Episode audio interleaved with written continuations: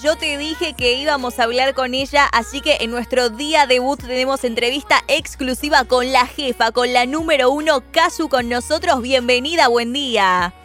Hola, buen día, ¿cómo estás? Bien, estamos súper contentos de hablar con vos y que estés, obviamente te hayas sumado en este primer día muy especial para FM Like. Así que bueno, queríamos saber cómo empezabas tu semana y estamos súper agradecidos. Bueno, muchas gracias primero por la invitación y mm, nada, bien, bien, arrancamos bien, eh, por ejemplo, teniendo que levantarme más temprano de lo normal para hablar con ustedes. Bien, te arruinamos el sueño, digamos. no, que eso es bueno, eso es bueno porque me estuvo costando despertarme dentro de un horario considerable. Claro, viste que con la cuarentena es complicado porque uno come a cualquier hora, empieza el día a cualquier hora, te acostás como si volvieras del boliche, es como raro todo. Sí, sí, sí, olvídate, olvídate, ¿no? Y aparte, eh, hay insomnio por ahí porque eh, nuestra vida como cotidiana se está se altera, entonces nuestro cerebro se altera. Claro. Y, capaz que, no sé, yo por lo menos puedo pasar tres días sin dormir y no me explico cómo. A mí me encanta dormir. no, aparte viste que también te pasa que, claro, estás en casa, uno no gasta energía, entonces llega el momento de dormir y decís, chicos, ¿qué hago? Camino por las paredes. no, no, sí, igual yo por suerte tengo, soy bastante inquieta y hago un montón de cosas, o sea eh, me invento, me invento las mil una cosas para hacer. Creo que, que ahora que, no sé, uno busca como aprovechar el tiempo en cualquier cosa, ¿no? Digo, o sea, querés de repente te metes a YouTube, a Internet y encontrás un montón de cosas. No sé, querés aprender a hablar japonés, bueno, este es el momento. Sí, te digo, es un lindo momento, eh, por una parte, para descansar, conectarse con uno mismo y también para hacer esas cosas que nos quedan pendientes, que por falta de tiempo nunca lo podemos hacer y, queda ahí pospuesto por indefinidamente. Sí, por completo. Nosotros que, por ejemplo, no estamos mucho en casa y siempre nos estamos quejando de eso de repente, como que mm, siempre en un viaje nos toca casi no, no poder estar en nuestra propia nuestra propia casa, ¿no?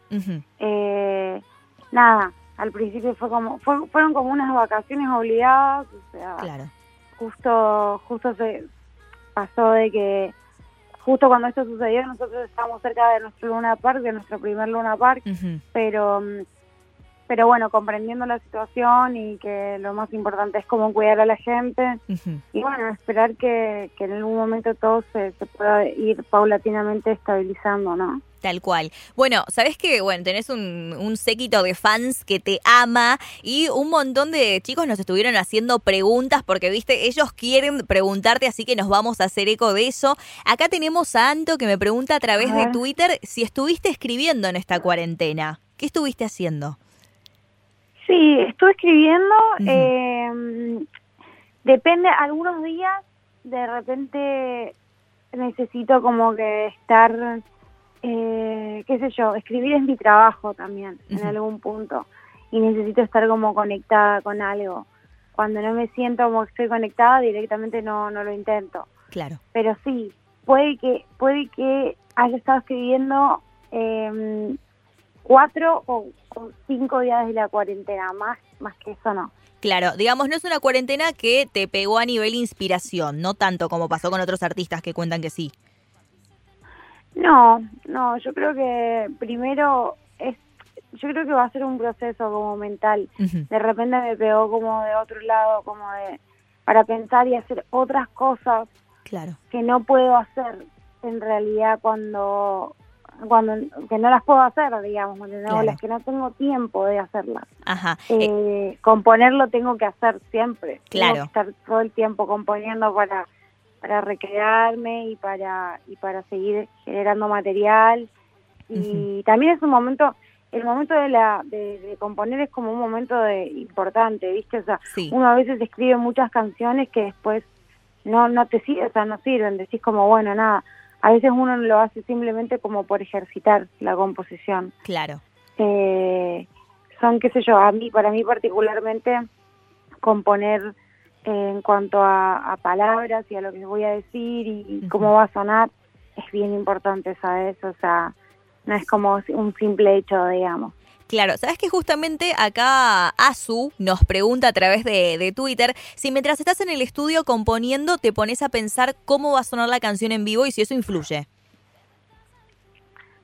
Sí, sí, muchas veces uno tiene que pensar, eh, o sea, a, medida que tu carrera va evolucionando, a veces cometes esos errores de, hacer una composición que, que, en el estudio tiene cierta magia, pero también al mismo tiempo, por ejemplo, si no, si no termina de ser completamente compatible, a mí que me gusta, a mí me gusta mucho cantar en vivo, eh, sin procesos eh, con la voz y ese tipo de cosas, Mm. es como, bueno, es, es un viaje ir a, trasladarlo al, al, show en vivo.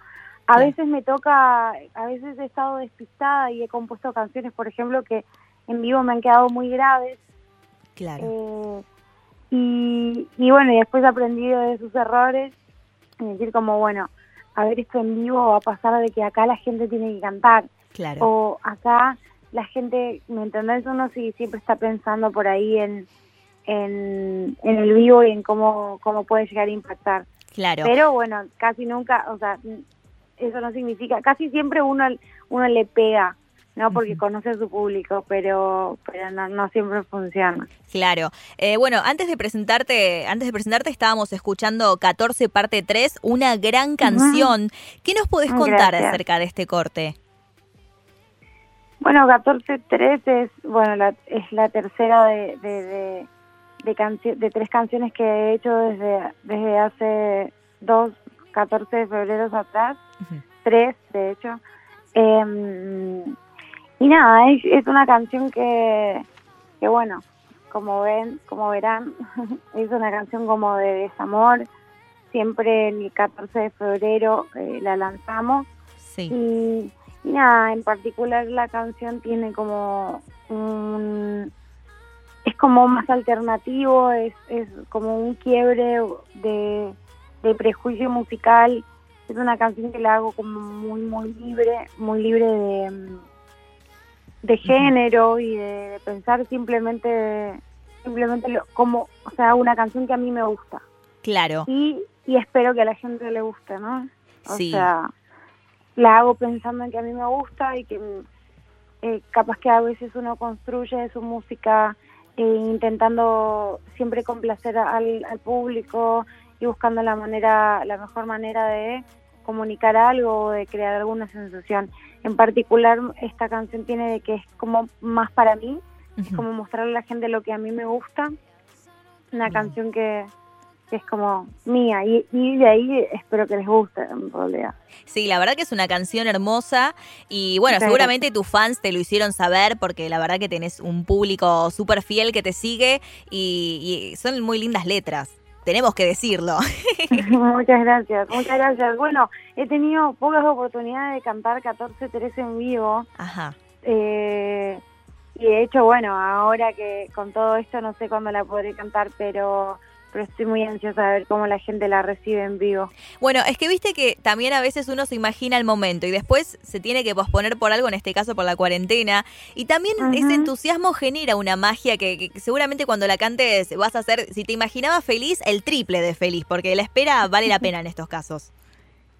Sí, seguramente. O sea, sobre todo lo más importante ahora es que todos cumplamos nuestra cuarentena, que nos cuidemos, que entendamos que que la situación es muy peligrosa, que nos quedemos en nuestras casas y nos mantengamos informados en la medida de lo posible para, ah, para entender cuál es el momento está viviendo el mundo, ¿no? Desde ya, porque además con esto de la cuarentena uno se cuida, pero también cuida a los que los rodean, ¿viste? Porque el, contagio es tan fuerte que por eso hacemos tanto y también esto de quedarse en casa. Eh, a veces, ¿viste? Cuesta uno no ver a los amigos, no ver a los familiares, pero realmente es, es importante hacerlo. Y la verdad que me da mucho orgullo que ustedes como artistas lo difundan y creen esta conciencia siendo influencers tan fuertes. Sí, porque nos, nos roza a todos de la misma manera. Acá no no hay ningún tipo de discriminación de ningún tipo. O sea, nosotros porque somos artistas, no es que no, nos llega distinta la situación, para nada.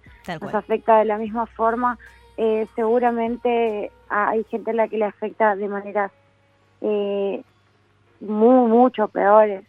pero, pero nosotros, por lo menos de mi parte, siempre estoy tratando de mantenerme informada también porque uno en esta cuarentena y en este pequeño mundo que crea en esta pequeña burbuja, mm. eh, medio que se, se desprende, ¿no? De la realidad de lo que está realmente sucediendo afuera. Desde ya, desde Y eso nos hace un poquito como relajarnos. Sí, tal cual. Y hay que, hay que mantener la calma, hay que tratar de estar calmados, pero al mismo tiempo manteniéndonos a salvo. Tal cual. Y eso solamente lo vamos a conseguir si nos mantenemos informados. Desde ya. Casu, vamos a hablar ahora de algo lindo, porque acá arroba Casu te quiere hacer una pregunta y es la siguiente. ¿Qué pensaste en el momento que tus fans te hicieron la sorpresa en el ópera? Bueno, ay, mis fans hicieron una sorpresa muy hermosa en el ópera. sí. de, de, hecho, eh, uno de los fan club, Casuchar, que le mando un beso muy, muy grande, que son unas divinas las chicas. Sí. Eh, nada, nada, me encantó, me encantó. Mm, yo había tenido unos días muy complicados, muy... Veníamos de una racha de, situaciones desafortunadas, muy difícil y de repente eh, fue como no sé, como un gran, un gran mimo al, alma y, y fue súper inesperado. Yo no entendía, estaba cantando y todos de repente empezaron a levantar unos cartelitos que tenían una frase muy hermosa. Claro. Y, nada, me emocioné, me emocioné. Obvio, sí. Es que desde ya, ¿te imaginabas este éxito cuando, cuando recién empezaste? Eh, yo, yo empecé hace mucho tiempo a tratar de hacer música. No sé si me imaginaba el éxito, o sea, no sé si, mm, si alguna vez me concentré mucho en, en el éxito, en lo que venía, digamos, pero sí te podría decir que trabajé mucho para conseguir algo. Claro. ¿No? Obviamente que hoy lo pienso y me pienso a mí hace algunos años atrás y no sé, algunos de mis compañeros del colegio, Jujuy, o gente que me conoce y, conocía bien mi sueño, eh, qué sé yo, es como muy loco, ¿viste? Uno se siente súper lejos de, ya de, ese momento, pero pero siempre trato de acordarme que, que nada, que fue todo muy orgánico, que fue todo muy muy honesto. Claro. Eh, aunque haya sido un camino largo, Sí. Y, y, te, y te puedo decir que sí, que siempre, estu siempre trabajé para que lo que sea que yo hiciera tuviera algún resultado, ¿no? Claro, obvio. y, y, el trabajo dio sus frutos en una magnitud que, que uno no esperaba, capaz, o porque directamente no la estaba esperando, o sea, directamente no, no sabía cuánto, digamos, pero siempre siempre intentando como que tener tenerme la, la fe más grande que podía a mí misma. Obvio, obvio. Si y seguimos trabajando, de hecho, seguimos trabajando todo el tiempo sin, sin saber hasta dónde vamos a llegar. Sí, es que... Es que la carrera de artista es así, viste, uno nunca termina de aprender, nunca termina de evolucionar completamente, es un constante cambio y creo que eso también es, es, lo que está bueno. Por completo, o sea, creo que nosotros estamos todo el tiempo, cuando ya conseguimos algo, eh, qué sé yo, decirte, dos años atrás, había conseguido que, no sé, 100 personas me vayan a ver. Entonces uno sigue trabajando, sigue trabajando y esas 100 se convierten en 200, se convierten en un boliche lleno de gente que, que canta alguna de tus canciones y, y después se va convirtiendo en, en tres óperas sold out, eh, en un Luna Park y, y así uno va como desbloqueando niveles, ¿no? Y sí, sí, la verdad que sí, y, te lo mereces por, por haberla remado tanto. Casu, ¿cómo sigue, ¿cómo sigue este 2020? Sabemos que es un poco incierto con este tema de la cuarentena y demás, pero ¿tenés algo trazado, algo planeado, algo que nos puedas contar? eh, bueno, sí, obviamente que hay muchas cosas que se vieron truncadas debido a, a la situación que estamos viviendo, pero eh, lo que sí te puedo asegurar es que van a seguir habiendo música, eh, acompañada de, videos que artísticos de repente, vamos a empezar como a, acudir a nuestros artistas, a nuestros artistas gráficos, hay un montón de maneras de, llevarle un poco de arte a la gente. Bien. Eh, y nada, seguramente nuestra posición como artista y la mía va a seguir eh, siendo hacer música y haciéndosela llegar a la gente. Bien.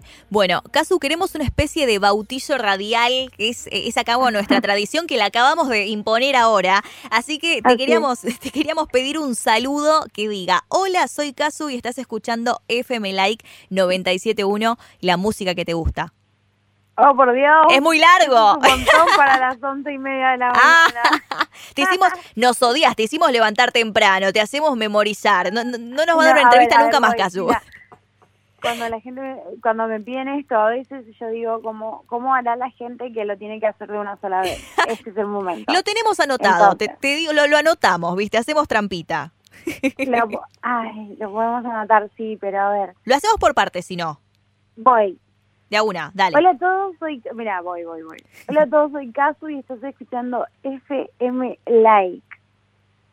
Bien. Y y ahí estamos bastante bien ya, ¿verdad? Dale, y, dale, dale, está perfecto, está perfecto. Fue la primera, se animó, así que muy bien, Casu. Un placer hablar con vos. Te decíamos lo mejor en este 2020.